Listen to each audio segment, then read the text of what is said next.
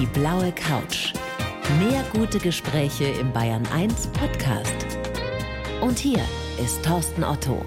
Kai Bösching, freue mich sehr, dass Sie da sind. Herzlich willkommen. Ich mich auch, vielen Dank. Kai, was ist das Erste, was Ihnen einfällt, wenn Sie an die 80er denken? Freiheit, mehr Lebenslust, lockere Zeiten. Mitte der 80er, finde ich, ist es dann schon ein bisschen weniger geworden. Also noch lockerer und noch lebenslustiger waren die 70er, finde ich. Und dann vielleicht bis so Mitte der 80er, da gab es für mein Dafürhalten eine Zäsur. Da ist dann plötzlich AIDS aufgekommen. Und das war, glaube ich, für die ganze Welt irgendwie ein Schock. Und, und da ist das, das Lustige und Lockere irgendwie hat einen Knacks bekommen. Aber wie hat sich denn dieses Lustige und Lockere damals geäußert? Also doch nicht nur in den, in den sexuellen Beziehungen wahrscheinlich, oder? Naja, darin natürlich schon auch. Ja. Aber ja, das kann man schwer erklären. Irgendwie fand ich, haben wir uns alle freier gefühlt. Heute ist okay. alles enger. Wir waren natürlich auch jünger. Wir waren alle jünger, selbstverständlich. das, das, ist ganz da fühlt klar. man sich ja, auch freier. Ja. ja. das hängt das kommt dazu. zusammen. Heute ist, glaube ich, alles ein bisschen enger und schneller und härter. Es muss alles zack, zack gehen. Jeder muss auf zack sein. Die Alten kommen manchmal gar nicht mehr mit. Auch mit den vielen technischen Neuheiten. Damals war es, ja, die Bayern würden sagen, es war vielleicht ein bisschen gemütlicher auch. Sind Sie jemand, der grundsätzlich in Erinnerungen gerne schwelgt? Nein. Nein, überhaupt nicht. Nein, überhaupt nicht. Obwohl es so eine tolle Zeit war? Ja, die, ich fand die Zeit hinreißend. Und wenn man mit Freunden spricht, da was war das und war das, klar, das Gespräch ist schön, aber ich bin jetzt nicht einer, der dem dauernd nachhängt. Ich habe mal ein Interview gesehen mit der Grace Kelly, also dann Fürstin von Monaco, und die hat immer gesagt, don't look in the past, schau nicht zurück. Also schau nach vorne denk positiv und denk nicht immer zurück, was da mal war. Und, und das die, ist auch ein Motto Ihres Lebens? Ja, auch, ja, ja. ja. Da gibt es so einen wunderbaren Satz von Eugen Roth, den habe ich gerade mal drauf, der sagt, der Mensch blickt auf die Zeit zurück und sieht, sein Unglück war sein Glück. Da ist was dran, dass man oft erst im Nachhinein merkt, wozu es wirklich gut war. Genau. Sie haben jetzt äh, vor kurzem ein neues Lokal aufgemacht, das mhm. Café Marimba, wieder in der Nähe vom Viktualienmarkt. Ja. Lustigerweise. Ein Steinwurf, ja. Der also, Täter kehrt zurück. Tatort zurück, ja. ja. Es ist 50 Meter vom alten Kais Bistro weg in der Utschneider Straße 8 und ist eine Tagesbar. Und die haben wir mit sehr, sehr viel Liebe, der Achim Neumann und ich mit sehr viel Liebe umgebaut, ausgebaut, renoviert und ist, glaube ich, sehr schön geworden. Aber das heißt, ihr tut euch die Nachtarbeit nicht mehr an. Ich meine, Nein, ihr habt fast 30 Jahre ja. lang, habt ihr bis nachts um ja, drei, genau. vier da offen gehabt ja. im Kaisbistro. Oft erst um fünf heimgekommen. Wahnsinn. Und dann ist der Tag halt auch schon sehr kurz, äh, wenn man um fünf heimkommt dann schlafen vielleicht bis zwölf, dann Badezimmer und dann schon wieder einkaufen und um sechs Uhr wieder ins Geschäft. Also da ist von Freizeit und Privatleben nicht mehr so wie da. Wir können ja gleich mal drüber sprechen, wie ihr das überhaupt ausgehalten habt, durchgehalten habt. Ich wahrscheinlich mit viel Leidenschaft und viel ja. Spaß. Was erinnert jetzt im Café Marimba an die 80er? An die 80er und generell auch noch weiter zurück die wunderbaren, riesigen, großen Bilder und Fotos, die wir von Kais Bistro noch gerettet haben und behalten haben und gelagert haben und die jetzt dort hängen in goldenen Rahmen. Schaut toll aus. Also es ist aber nicht ein Museum. Es ist also kein Ufa-Museum, aber es ist einfach wunderschön, die alten Stars in den großen, dicken, goldenen Rahmen. Also die Leute. Schön nostalgisch. Ja, nostalgisch. Sehr, sehr schön. Kai, bevor wir ausführlicher über Ihr Leben sprechen, legen wir los mit unserem 80er-Fragebogen. Wir feiern ja gerade die 80er groß hier genau. bei uns auf mhm. Bayern 1. Geht los mit größte Sünde oder meine größte Sünde in den 80ern. Oh je. Wahrscheinlich habe ich sehr viel Sünden begangen, aber ob es eine ganz große ist. Also Kann ja auch eine Modesünde sein. Oh ja, da haben wir. Ja, aber die 80er Mode, die war zum Teil auch sehr witzig und ja gut, aber wenn man zum Beispiel, wie heißt denn die, die schwedische Band, die vier. Die ABBA. Die ABBA, was die anhatten in den 80ern, das ist ja also unglaublich, ne? Aber so das liefen sind, sie auch rum? Nein, das so lief ich nicht rum. Also, Mit Benny und Björn? Nein, nein, nein, nein. nein. Diesen das sind Modesünden, ja. Also das war damals aber totschick und, und, und fein und prima. Heute sieht man es als Sünde an. Also ich habe, glaube ich, keine ganz große Sünde begangen. Weiß ich jetzt nicht. Folgendes Revival wünsche ich mir aus den 80ern zurück. Ein Revival. Tja, da sehen Sie mich jetzt ein bisschen ratlos. Also ich schaue generell nicht so sehr zurück ins Vergangene. Ich bin keiner, der vergangenen Zeiten nachhängt und jeden zweiten Satz sagt, ach, das war so schön. Früher war alles besser. Das ist nicht mein, äh, mein. Ich schaue nach vorne. Hoffentlich für immer in der Versenkung bleibt. Sie haben aber komplizierte Fragen. ja, Sie sind gefordert ja, bei uns, Kai. Aber wirklich. Ja, das ist kein Spaziergang. Ja, was bleibt in der Versenkung? Was ist denn überhaupt verschwunden, sagen wir mal so rum? Das ist eigentlich. Äh, es kommt ja vieles wieder, gerade modetechnisch, die ganzen, Mode. ganzen Pastelltöne. Ja, ja, genau, die ja. Glitzer, ja. die Schlaghosen, Plateausohlen. Plateausohlen. Ja. Bärte kommen wieder. Ja, die können meines Erachtens in der Versenkung, wieder in die Versenkung verschwinden. Die Bärte? Ja, ich finde die nicht toll. Es gibt ganz wenige Männer, bei denen schaut es wirklich toll aus, wenn sie einen, einen super Bartwuchs haben auch, ne? Aber generell, also ja, finde ich jetzt nicht so attraktiv. mein bester Moment in den 80ern. Die ganzen 80er waren nur beste Momente. Ich habe tolle Zeiten, tolle Tage gehabt. Keine Reinfälle, keine Pleiten, keine Niederlagen, keine äh, Unfälle, Gott sei Dank, keine Krankheiten. Ja, ich kann nur sagen, es war eine wunderbare Zeit. Mein ewiger Held, Schrägstrich Heldin aus den 80ern bleibt für immer. Gibt's viele Helden. Tina Turner zum Beispiel. Die war auch bei euch, ne? Ja, oft ja. Ich, ich, kann mich nur erinnern, da kam das allererste Mal der Monty Lüft, der war damals der große Boss von der Ariola Schallplattenfirma. Und der hat die Tina Turner gebracht und die kam rein und hat mich gepackt und hat mir einen Kuss gegeben, links und rechts auf die Backen. Ich war völlig platt und wusste gar nicht, was. Äh, da ist man natürlich bei so einem großen Star, ja, den, den man gar nicht kennt, ja. ja, paralysiert. Und eine Woche später habe ich dann gewusst, wie das zustande gekommen ist. Der Monty hat nämlich gesagt zu Tina, du, der Kai hat in einer Woche Geburtstag. Wir schenken ihm als Geburtstagsgeschenk ein Foto, wie du ihn küsst. Und darum hat die das gemacht. Haben Sie das Foto bis heute? Natürlich, ja. klar. Stimmt die Geschichte, dass Hilde Knef in Sie verliebt war? Nein. Wir haben uns sehr, sehr gern gemocht. Aber, aber es gibt doch ein Foto, auf dem stehen muss, Kai, ich liebe dich, sag's bitte nicht weiter, ich habe genug Ärger. ja, die Hilde, die war immer so ein bisschen überschwänglich, auch in ihrer Sprache. Darum hat sie auch diese wunderbaren Texte schreiben können mit den tollen Liedern, die sie gesungen hat. Die hatte die Lieder alle selber geschrieben, ja, ja. also die Texte, ne? Und die war halt gern ein bisschen übertrieben, ein bisschen blumig und darum hat sie gesagt, äh, ich liebe dich und sag's nicht weiter. Aber rein Aber, platonisch natürlich. Ja, natürlich. Ja. Aber sehr, sehr innig. Wir waren auch miteinander in Urlaub, einige Male an der Côte d'Azur. Da sind wir gern hingefahren. Und ich habe sie in Berlin besucht, in Amerika besucht. Ja, war schön. Also, mir sitzt eine Gastro-Legende aus München gegenüber. Fast 30 Jahre lang ähm, haben sie Kais Bistro gehabt. Gina Lolo Brigida, die Backstreet Boys, Barbara Streisand, Whitney Houston, Karl Lagerfeld, Mick Jagger, um nur ein paar zu nennen. Mhm. Die waren alle bei euch. Ja. Was war das Geheimnis, Kai, dass sich sowohl die Promis als auch ganz normale Leute bei euch so wohl gefühlt haben? Die normalen Leute in Gänsefüßchen also sagen wir mal die Münchner oder auch äh, halt ja die Leute, die jeden Tag oder jede Woche kamen, die haben einfach das Gefühl gehabt, dass sie genauso wichtig sind. Da haben auch immer ganz großen Wert drauf gelegt. Also nicht jetzt äh, die Stars da äh, mit Huldigungen empfangen und die anderen vergessen. Das darf man natürlich nicht machen. Das sind ja die Leute, die den Betrieb ernähren. Aber habt ihr es wirklich geschafft, alle gleich zu behandeln? Also wenn da so ein Superstar kommt, ja, dann hat Rod der natürlich, Stewart kommt oder Mick ja, Jagger, dann hat der natürlich seinen Auftritt, das ist ja klar. Dann haben wir zum Beispiel ganz laut seinen wichtigsten Schlag oder seine wichtigste Musik laufen lassen und da kam der zur Tür rein. Jeder hat dann gewusst, aha, das ist Rod Stewart mit der Musik verbunden. Oder der prägnanteste Auftritt war mal, ich hatte einen Bekannten und der hat gesagt, er hat Bayern, sagt man, ein Bandschall mit der Gina Lollobrigida. Das war ein sehr hübscher junger Adeliger und man wusste ja, die Lollo, die steht so oder stand auf junge Männer. Also Gino Lollo Brigida war damals einer der größten Hollywood-Stars ja, überhaupt. Ja, Weltstar. Ne? Wunderschöne Frau. Tolle Frau.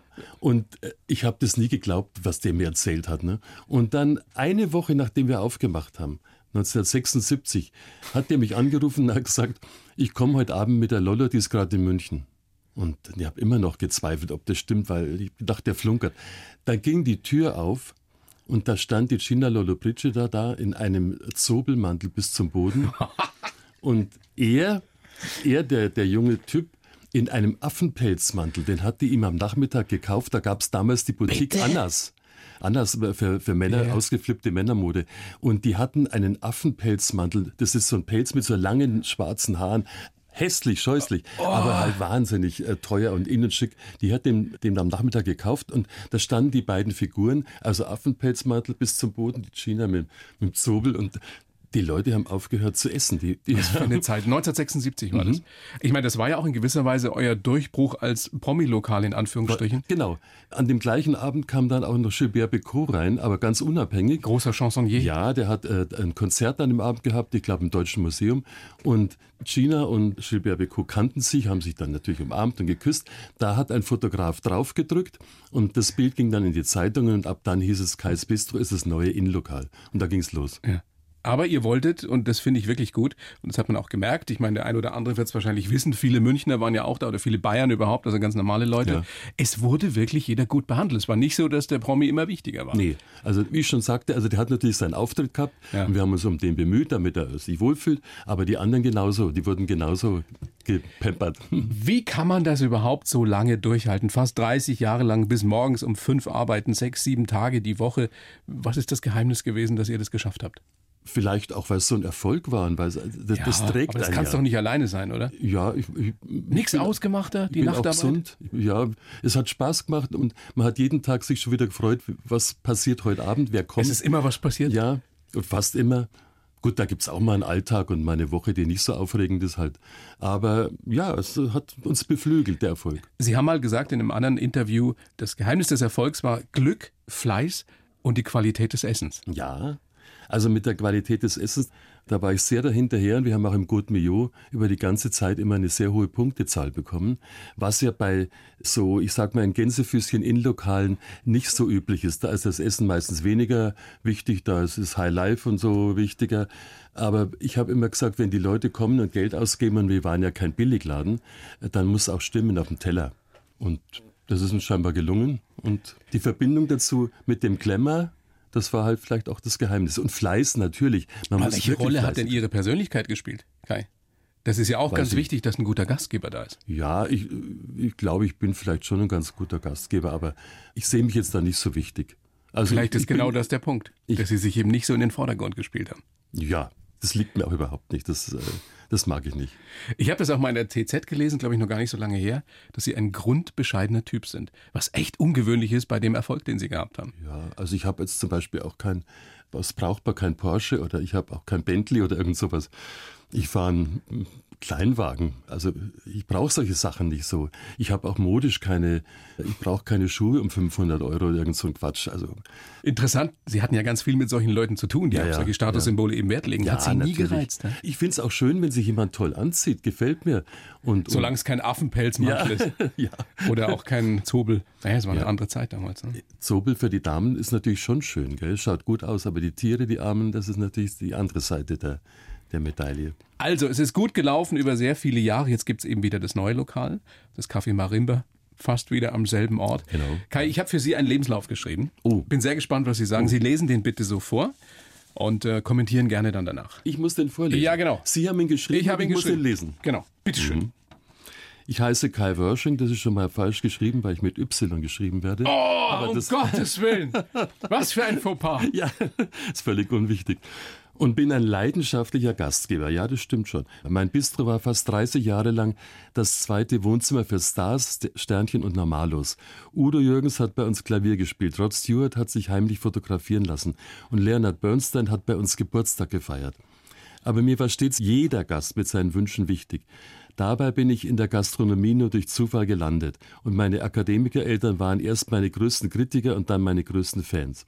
Aber die kurioseste Geschichte meines Lebens hängt mit meinem Lebensgefährten zusammen und vielleicht erzähle ich sie heute auf der blauen Couch. So sieht's aus. Ja. Grobe Einwände, steht irgendetwas drin, was Sie korrigieren müssten? Nö, auf Anhieb? Nö. Können wir mitarbeiten? Ich bin jetzt gespannt mit der kuriosesten Geschichte meines Lebens. Naja, die Geschichte, die klären wir gleich auf. Okay. Aber das finde ich ist schon ein Wahnsinn, ja auch für euch beide im Endeffekt. Fangen wir doch mal an mit dem Geheimnis oder mit dem ersten Geheimnis Ihres Lebens. Sie sagen nicht, wann Sie geboren sind, gell? Ja, weil ich das unwichtig finde. Wir haben ja auch noch so eine kleine Champagnerbar im Karstadt am Stachus und da bin ich ja auch fast jeden Tag und da kenne ich natürlich die Gespräche in- und auswendig. Und vor allem, wenn dann die Herrschaften ein bisschen älter sind, ist jeder zweite Satz, wie alt bist denn jetzt du und wie alt waren die, die jetzt gerade gestorben ist und ich komme vom Doktor und ich gehe morgen in die Klinik, diese Altersgeschichten immer. Die und ich sage immer, das will ich an der Bahn. Es ist unwichtig, ob jemand 100 ist oder 12, das ist mir, also 12 nicht, aber 20, äh, das äh, finde ich gar nicht so wichtig. Aber viele Leute haben das so drauf, die sagen, wie alt bist denn du jetzt? Was sagen Sie dann? Sag ich, Wenn ja, jemand Sie fragt? Ich bin in, äh, aus, aus dem Gröbsten bin ich schon raus. Ich Hoffentlich noch nicht im Gröbsten wieder drin. ja, hoffen wir es mal. Also, wo sind Sie aufgewachsen? In München, In oder? München, ja, ja. Die Eltern, beide Ärzte? Ja, genau. Mein Vater war Facharzt für Psychiatrie und meine Mutter war praktische Ärztin, Chirurgin. Das heißt, ich gehe mal davon aus, die haben sich für ihren Sohn gewünscht, dass er auch die Akademikerlaufbahn einschlägt. Jawohl, ich musste auch humanistisches Abitur machen, Latein und Griechisch. Und mein Vater und meine Mutter auch haben sich natürlich gedacht, der Sohn wird entweder Doktor oder vielleicht Jurist, wäre auch noch drin gewesen. Und ich habe dann Theater- und Zeitungswissenschaften studiert. Zwei Semester Jura? Dann ein paar Semester Jura. Und dann habe ich einen Bekannten gehabt und der hat ein ganz kleines Lokal gehabt in der Geierstraße, das ist da am Baldeplatz. Und der musste dann aus irgendeinem Grund in die Schweiz zurück, der war glaube ich auch Schweizer, und hat gesagt, kannst du mal für vier Wochen die Vertretung machen? Und das habe ich auch gemacht und der kam aber nicht mehr zurück. Und jetzt habe ich den Laden an, an der Backe gehabt. Und es hat hab, Ihnen so gut gefallen, dass Sie gesagt haben, mache ich gleich Ja, weiter? und dann bin ich so reingewachsen, war lustig, war schön und hat mir gefallen. Und dann war ich auf einmal Gastronom, ja. Wie haben denn die Eltern reagiert am Anfang? Ja, am Anfang so ein bisschen misstrauisch, aber hinterher waren sie schon stolz drauf, ja. Waren auch beide natürlich Gäste bei mir im Bistro und Ihre Mutter immer mit dem Mops, ne? mit dem Mops, ja genau, ja. Legendär. Thorsten, Sie wissen sehr viel. Ja, ja, na gut, informiert. Tolle Redaktion. Ja, genau. Großes Dankeschön an meine Kompliment. fantastischen Redakteurinnen. Das heißt, die haben sich irgendwann davon überzeugen lassen, dass das für den Sohnemann das Richtige war. Ja, vor Was ja Eltern auch nicht der Sohn immer machen. Das ist großes Glück, ja. Das ist der Witz, ne? Darum ging es Ihnen. Ja, dass der Sohn glücklich ist in, in dem, was er macht. Es ist auch egal, was man macht. Hauptsache, man macht's gut und man fühlt sich wohl. Das heißt, Sie haben das Talent zum Glück oder zum Glücklichsein von Ihren Eltern. Kann man so sagen, ja. Mhm. Haben ja viele Leute nicht. Ja, die sind arm dran. Und man kann es auch nicht erwerben, dieses Talent. Die Laufbahn war dann im Endeffekt ja vorgeprägt und jetzt würde ich gerne über diese Geschichte sprechen, die ich im Lebenslauf hereingeschrieben habe als die kurioseste Geschichte Ihres Lebens. Ihr Lebensgefährte, den kennen Sie seit früher Kindheit, weil ihr immer miteinander gespielt habt. Und ihr habt lange gedacht, das hängt damit zusammen, dass die Mütter eben befreundet sind. Und dann hat Ihre Mutter Ihnen kurz bevor sie krank wurde, bevor sie dement wurde, die ganze Geschichte erzählt. Die Geschichte ist nicht wahr. Die Geschichte ist ein Missverständnis. Die Geschichte ist nicht wahr. Nein, nein, die ist nicht wahr. Also Ihr Lebensgefährte ist nicht Ihr Halbbruder. Nein, nein. Wo kommt es denn her? Das steht überall zu lesen. Ja, ja, das hat einmal eine Journalistin geschrieben von der TZ oder AZ, ich weiß nicht genau. Aber haben Sie das jemals aufgeklärt? Nee, weil ich mir gedacht habe, wenn ich da drin rumrühre, dann wird es immer schlimmer und immer komischer. Wir sind keine Halbbrüder. Wir sind ganz normale zwei verschiedene Leute mit vier Eltern. Aber die, die Geschichte ist Die geht niemals, immer weiter. Ist, äh, ja. Die ist ja oft erzählt worden. Ja, ja, ich weiß schon. Ich fand es dann später auch unwichtig, was da die Leute denken, ob Halbbruder oder nicht, aber sie ist nicht wahr. Das heißt, jetzt zum ersten Mal hier auf der blauen Couch Das ist die Wahrheit, ja. erzählen Sie die Ja. ganze Wahrheit, Genau. dass ihr eben nicht verwandt seid, dass nein. ihr keine Halbbrüder seid. Nein, nein. Hat Sie das nie gestört, dass das so in der Welt war, diese Geschichte? Nö, eigentlich gar nicht. Ihn auch nicht. Habt ihr darüber Witze gemacht intern? Oder? Auch nicht. Ich muss auch sagen, das ist se- sehr schnell wieder verschwunden. Also aus, das war dann so eine Pressegeschichte mal und die gehen dann nach drei, vier Wochen gehen die wieder unter und mich hat auch niemand mehr darauf angesprochen. Ich bin jetzt ganz platt, dass Sie das aufgreifen und das so wissen. Also die, es weiß fast niemand, diese Ente. Das, Das ist eine Ente. ja, Aber nochmal, jetzt hier, Kai Wösching klärt jetzt zum ersten Mal auf, ja, das ist nicht das wahr. ist nicht wahr. Das ist nicht wahr. Nee, wir waren beide erwachsene Leute, als wir uns kennengelernt haben. Wir sind an der Tür eines Lokals zusammengestoßen, das hieß Mrs. Henderson. In dem Lokal hat der Queen-Sänger, der Freddie Mercury, seinen Geburtstag gefeiert. Ja.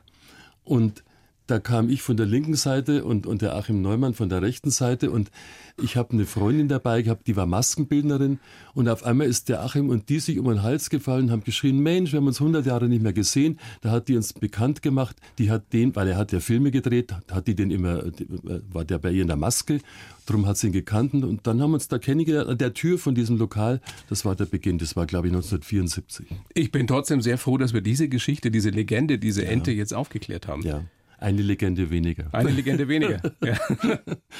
Also, 74 ähm, das erste Kais Bistro, dann 76 an den Viktualienmarkt umgezogen und, und seitdem dort gewesen, fast 30 Jahre lang. Die Geschichte mit Gina Lollobrigida, wie ihr bekannt geworden seid, haben wir angesprochen. Jetzt würde ich gerne einfach nur einen Namen nennen und Sie, Kai, sagen mir einfach ganz spontan, was Ihnen dazu für eine Geschichte einfällt. gern. Ja? Udo Jürgens. Udo Jürgens kam ganz, ganz oft, oft auch nach seinem Konzert, ziemlich fertig schon. Also den weißen Bademantel hat er schon ausgezogen gehabt. Und hat bei uns auch noch Klavier gespielt. Wir haben einen kleinen weißen Yamaha-Flügel. Wir haben eine Bühne gehabt, eine kleine.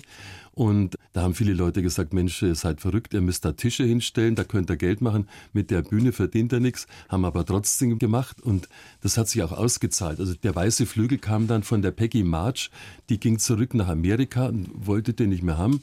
Die hat uns den überlassen und auf dem Flügel haben dann ganz viele berühmte Leute gespielt. Also Udo Jürgens zum Beispiel. Leonard Bernstein. Wow, Leonard ja. Bernstein hat da auch gespielt. Ja, und wie? Ja, ja der, der, der große Leonard Bernstein ja. hat auf diesem Flügel gespielt. Das den, war auch den einer, ihr noch habt oder ist der verkauft worden? Nein, den haben wir weggegeben. Wohin? Müssen wir wieder einen Lagerraum nehmen oder irgendwas? Den haben wir dann verkauft, ja. Leonard Bernstein hat ja bei euch Geburtstag gefeiert, ne? Ja. Sein 65. Sein, genau. Und da hat er das ganze israelische Philharmonische Orchester eingeladen. Das waren 130 Mann. Ein Flieger gechartert, die alle hergeflogen und bei uns das ganze Bistro gemietet und dann haben die da eine Nacht gefeiert. Und da kam dann die israelische Security vorher, hat alles gecheckt, was ist da los und wo ist da wie und, und hat uns die Schlüssel abgenommen. Wir mussten Zu eurem also, eigenen Lokal? Ja, und äh, wir sind an dem Abend zuständig und dann standen die an der Tür, hinten an der Küche, vorne am Eingang und haben äh, alles kontrolliert, damit da ja nichts passiert. Warum hat sich Leonard Bernstein bei euch so wohl gefühlt und wie war der so im direkten Umgang? Der war unglaublich, der war wunderbar. Da kam eines Tages eine Opernsängerin von der Met zu mir. Metropolitan Opera New York. Metropolitan in New York. Und die fand es also lustig und schön und toll. Und hat gesagt, ah, äh, ich bin nächste Woche wieder daheim, also wieder in New York.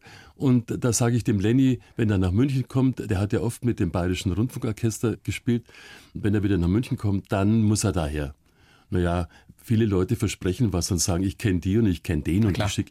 Da ist man am Anfang ein bisschen, naja, okay, lassen wir es mal auf uns zukommen. Aber auf jeden Fall kam der Lenny. Der wurde dann angemeldet, übrigens auch von einer Mitarbeiterin von Ihnen hier, vom Bayerischen Rundfunk. Die hat gesagt, der Maestro ist da und er will heute Abend vielleicht kommen. Und ich weiß nur, das erste Mal war schon eine Pleite, weil das war Thanksgiving. Und da essen die Amerikaner ja Truthahn. Und das war eigentlich bei uns überhaupt gar nicht üblich damals. 78 vielleicht ein Truthahn essen, also das war nicht äh, sehr verbreitet. Ich habe dann rumtelefoniert, ich brauche einen Truthahn, aber ich habe ja keine Zeit mehr gehabt. Der musste eigentlich schon fertig sein, weil ein, ein Truthahn braucht vier, fünf Stunden mindestens, bis er durch ist. Ich habe dann alle Restaurants und so abtelefoniert, habe dir einen Truthahn und bei einem Lokal, ich weiß nicht mehr genau wo, aber ich glaube beim Spatenhaus vielleicht, habe ich dann Glück gehabt. Die haben gesagt, ja, wir haben einen. Dann habe ich gesagt, verkauft ihr mir den? Dann haben wir den, den Truthahn geholt und haben ihn Lenny serviert. Und dann war er happy. und haben Sie sich mit dem dann auch persönlich unterhalten können? Ja, selbstverständlich. Ja? Wir saßen dann die ganze Nacht beieinander. Der hat uns dann bis morgens um fünf Wagner erklärt. Wir haben dann alle Nein. Leute, alle Leute raus komplimentiert und dann blieben halt die zehn Ängsten äh, da und dann hat er uns die tollsten Sachen. Ja, er war ja ein, ein toller Lehrer. Er hat ja auch viele Fernsehserien gemacht, eben nur diese Lehrstunden für die Jugend und so. Und dann eines Tages sagt er, äh, wir machen einmal im Jahr im Central Park ein Konzert und das mache ich immer, weil ich der Chef von dem Orchester bin. Und da kommen 100.000 Menschen. Das ist kostenlos. Sie sitzen alle im Gras und hören zu. Und wenn er wollt, kommt er auch. Und dann sind wir nach New York geflogen. Und da hat er uns dann abholen ja. lassen am Flughafen. Und dann durften wir da in der ersten Reihe sitzen. Also die ersten 20 Reihen waren Bänke und dahinter lagen die Leute auf Handtüchern oder Decken im Gras, ganz leger. Und da hat der Maestro da gespielt. Dann waren wir bei ihm in der Wohnung. Äh, wow. Ja, das war das Dakota-Haus, das war ein ganz berühmtes Haus. Wo John Lennon auch gewohnt ist John Lennon erschossen worden davor, ja. direkt davor, ja. Und als wir da hinkamen, da gibt es vorne einen, einen Pförtner, ist also fast so wie im BR, da kommt der Pförtner und sagt, wer sind Sie, sind Sie angemeldet? Ja, okay, dann telefoniert er mit irgendjemand, dann kommt man eine Treppe weiter, dann ist die nächste Hürde, sind Sie angemeldet? Ja, dann telefoniert er wieder weiter und dann darf man in einen gewissen Lift steigen und dann kommt man dahin, wo man will. Und trotzdem ist es den Leuten passiert, dass sie den John Lennon erwischt haben. Ne? Also nochmal, Leonard Bernstein, einer der weltbesten ja. Dirigenten, die es jemals gab. Ja. Toller Musiker, ja. grandioser Maestro, schöner Mann auch noch. Auch noch. Also was für ein Typ. Ja, und vor allem konnte der auch unheimlich viel Liebe ausstrahlen und Güte und Nettigkeit und Freundlichkeit. Er war auch berühmt dafür, dass er alle sofort geküsst hat. Da haben sie manche natürlich gestört und haben gesagt, was ist denn das für eine Tour? Aber der war halt einfach so. Ne? Und ich kann mich nur erinnern, was auch noch so toll war bei dem Besuch in seinem Apartment. Also Apartment, das waren 14 Zimmer, ne? Äh, und das ist das Dakota-Haus, wo zum Beispiel auch Rosemaries Baby gedreht wurde. Dieser unheimliche Film. Film. Ja, ja und das, das schaut ja von aus, das so ein neogotisches, riesiges Apartmenthaus. Und dann kamen wir da aus dem Lift raus und da haben wir irgendeine Stimme im Treppenhaus gehört und da sagte Achim, also mein Freund, das ist die Stimme von äh, Moment, von Lauren Bacall. Dann habe ich gesagt, du hast Eine Vogel. Schauspielerin. Ja. Ja, die Frau vom, der immer mit, dem- mit dem Trenchcoat, der berühmte Humphrey Bogart. äh, Humphrey Bogart. Die Frau von Die Frau von Humphrey Bogart. Ja. Und dann habe ich gesagt, du spinnst, der Lauren Bacall, wir gehen jetzt zu Leonard Bernstein. Und da war wirklich die Lauren Bacall, die war einen Stock höher und gesagt, hello, hello, guys, hello, hier, hier geht's rein und so. Und wie wir dann reinkamen, da hat uns also eine nette ältere Dame aufgemacht und da hat sich herausgestellt, da war eine, eine kleine Bar und dahinter stand Gwyneth Jones, das war eine der berühmtesten Opernsängerinnen der Welt, eine Waliserin, die hat die Cocktails da gemixt und so. Zwei Stockwerke höher hat äh, der Nureyev gewohnt, Der berühmte Balletttänzer. der Balletttänzer. Mein Gott, wenn ich nicht wüsste, dass diese Geschichten wirklich stimmen, ja. könnte, man, könnte man denken, die denken sich gerade aus. Wenn man das im Film macht, sagt man, ja, die übertreiben. Ja, übertreibt er wieder. Rod Stewart, der hat sich ja auch eine tolle Geschichte heimlich mit ihnen fotografieren Ja. lassen, weil sein Management irgendwie das nicht wollte. Ja, da war natürlich so eine Pressedame dabei und dann habe ich gesagt, ob wir ein Foto machen dürfen. Damals gab es ja gar keine Handys. Da, da, heute macht man mit Handy überall heimlich Bilder. Aber damals musste man natürlich mit Blitzlicht draufdrücken und so. Und also das ging nicht heimlich. Und da habe ich gesagt, aber das, da ist die gleich dazwischen wie eine Fuhre. Ich gesagt, nein, nein, nein, nein. Äh, das ist der erste Auftritt von ihm in, in Deutschland oder in München und da haben die Bilder, haben wir die Rechte und da passiert gar nichts. Und so eine Stunde später hat er zu mir gesagt, ob ich ihm mal die Waschräume zeigen könnte. Und da habe ich gesagt, ja, na klar. Und da bin ich mit ihm da gegangen. Er sagt, da hast du nicht irgendwo einen Ort, wo man das Foto machen können. Ich Hat er sich daran erinnert, dass Sie Ja, das natürlich. Und dann habe ich ihn in mein winziges Büro geführt, was völlig durcheinander unaufgeräumt war. Und da haben wir die Bilder gemacht. Und ja, da kommen die ersten Bilder, aber er war dann öfter da. Schöne, schöne Geschichte. Oder die Backstreet Boys. Mhm. Ja. Auch großartig, wo man hören kann, wie da gearbeitet wurde ja, bei solchen Weltstars. Die Backstreet Boys, die sollten eine Platte überreicht bekommen, Doppelplatin mit Brillanten besetzt. Also irgend so ein Superhit war das. Und da wurden wir angefragt, ob wir das machen könnten. Muss aber am Tag sein, ohne Publikum, darf niemand dabei sein und vor allem keine Infos an irgendwelche Medien, damit nicht äh, tausend kleine Girls vor der Tür sitzen und kollabieren und sowas. Das wollen sie nicht. Und die sollen am Nachmittag bei uns unter abgeschlossenen Türen diese Platte überreicht bekommen von der Plattenfirma. Ja, haben wir gesagt, machen wir. Und wir haben versprochen, niemandem was zu sagen.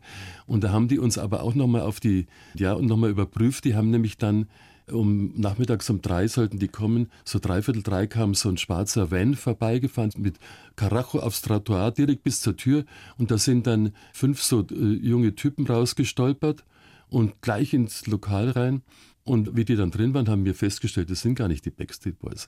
Und Okay. dann haben wir gedacht, vielleicht ist das jetzt versteckte Kamera oder sowas, dass wir reingelegt werden.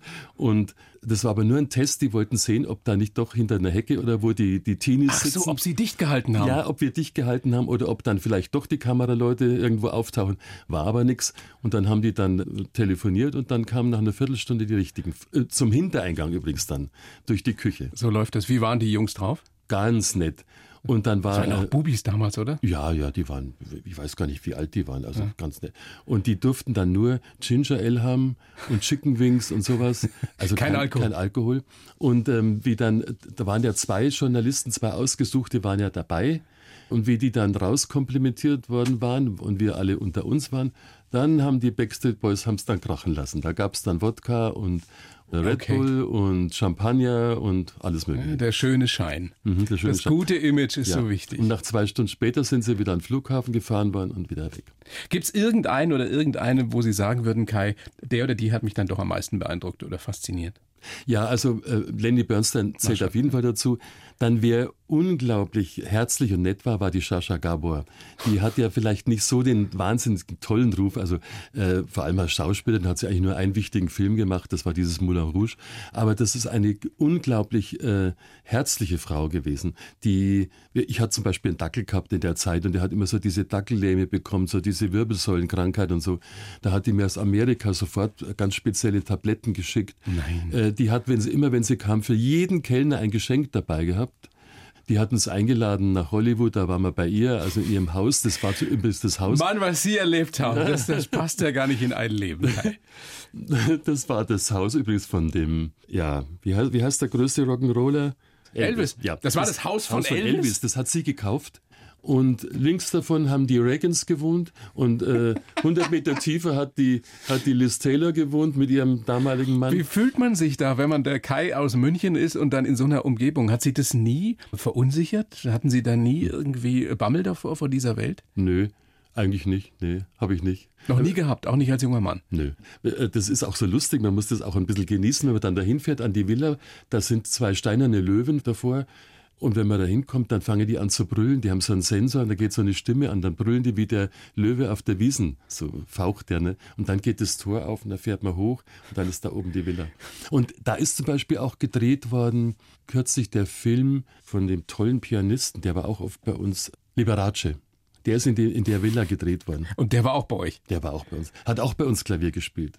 Der durfte auch nicht spielen, weil er am nächsten Abend seinen ersten Auftritt hatte in Europa oder in Deutschland. Da haben die dann immer so ein Verbot, die dürfen ja, vorher ja, nicht. Das steht in den Verträgen äh, drin, ja. Wir haben dann gesagt, ob er uns nicht was vorspielt. Also das ist doch, da war dann immer, wenn der aufgetreten ist, so Kandelaber auf dem Flügel, alles war sehr, ja, ja auch ein bisschen Glitzer, tuntig übertrieben ja, und Glamour und Camp, sagt man heute. Ne? Jetzt sagen Sie bloß nicht, Kai, Freddie Mercury hat bei euch auch gesungen. Nein, hat er nicht. Nein. Aber er war auch bei euch. Er war ne? oft bei uns, ja. Der kam immer mit so einer Clique, so acht oder zehn Leute, ganz bunte und dann hat er dem Kellner, hat er mit denen was gegessen, hat er dem Kellner 500 oder 1000 Mark hingelegt und ist verschwunden, hat die alle hocken lassen, ist immer allein ins Nachtleben dann verschwunden. Ach so, und hat seine Freunde alle da sitzen lassen. Der hat sich dann verabschiedet, aber ohne zu sagen, ich gehe jetzt. Der ist halt mal aufgestanden und kam nicht mehr. Ne? Hat er immer so gemacht. Haben Sie sich mit dem mal unterhalten? Ja. Ging das, ging ja. das mit Freddy? Ja. ja. Der soll ja so ein ganz schüchterner gewesen sein, ein ganz ruhiger eigentlich. Ja, er hat, hat sich nie in den Vordergrund gespielt. Also ganz, ja, zurückhaltend eher. Wunder, dass der dann solche Auftritte hat liefern können. Die waren da, da muss man ja wirklich exaltiert sein oder wenn man das sieht, was der dann geliefert hat auf der Bühne. Ne? Zwei Seiten des Freddie Mercury. Mhm. Ja, genau. Und seine große bekannte Partnerin, die war ja auch bei uns, die Montserrat Caballé, mit der er dieses Barcelona gesungen hat. Diese Hymne auf Barcelona, wie die Olympiastadt war. Ne? Die Montserrat Caballé war doch diese füllige, tolle. Ja, die war oft bei uns. Ja. Gibt es einen Titel aus den 80ern, von dem Sie sagen würden, das ist mein absoluter Lieblingssong? Nö. Nee? Nein. Ist nicht so Ihre Musik gewesen? Also ich höre sehr, sehr gern klassische Musik, okay. muss ich sagen. Ich war ja als, als ganz junger, als Student und als Abiturient und so war ich Statist in der Oper hier in München, weil mich das interessiert hat, wie das Ganze hinten abläuft. Und da habe ich mit AIDA angefangen, das ist der größte Auflauf an Statisten, den man da braucht. Ne? Und da habe ich mir gedacht, ja, wenn ich da anfange, dann werde ich erstmal eingeführt und angekleidet und geschminkt oder was weiß ich. Oder man zeigt mir und sagt mir, was ich zu tun habe. Das war überhaupt nicht der Fall die haben zu mir gesagt, da hängen die Dinge, zirk was an. und da mussten da waren wir, Sie desillusioniert. Ja, und dann mussten wir so blaue Trikots anziehen, wie so ein Bankräuber über den Kopf rüber, wie eine Strumpfmaske. Und die wurden dann rot bestrahlt und dadurch hat man braun ausgeschaut. Wir waren ja äthiopische Sklaven in dem Stück. Ne? Und durch dieses Ding habe ich nichts gesehen, äh, weil ich auch nicht gewohnt war. Und wenn man zum ersten Mal auf diese Bühne rauskommt vom Nationaltheater, das haut einen um. Da sind 100.000 Watt sind da auf einmal da. Und man ist eigentlich fast blind.